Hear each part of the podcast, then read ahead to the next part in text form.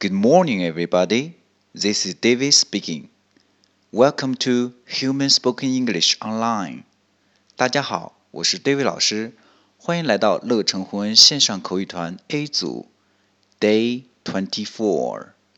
Here we go. 小新和小萌从足球场经过，突然一个球“咣”飞过来，击中了小新。看看小萌说了些什么。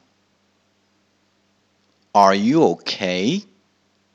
Yeah, I'm fine. OK，小萌说的是 Are you okay？你还好吗？这里我们要注意 are 要有 are 的卷舌。这个句子是个疑问句，我们要注意声调。Are you okay？Are you okay？好，小新说的是。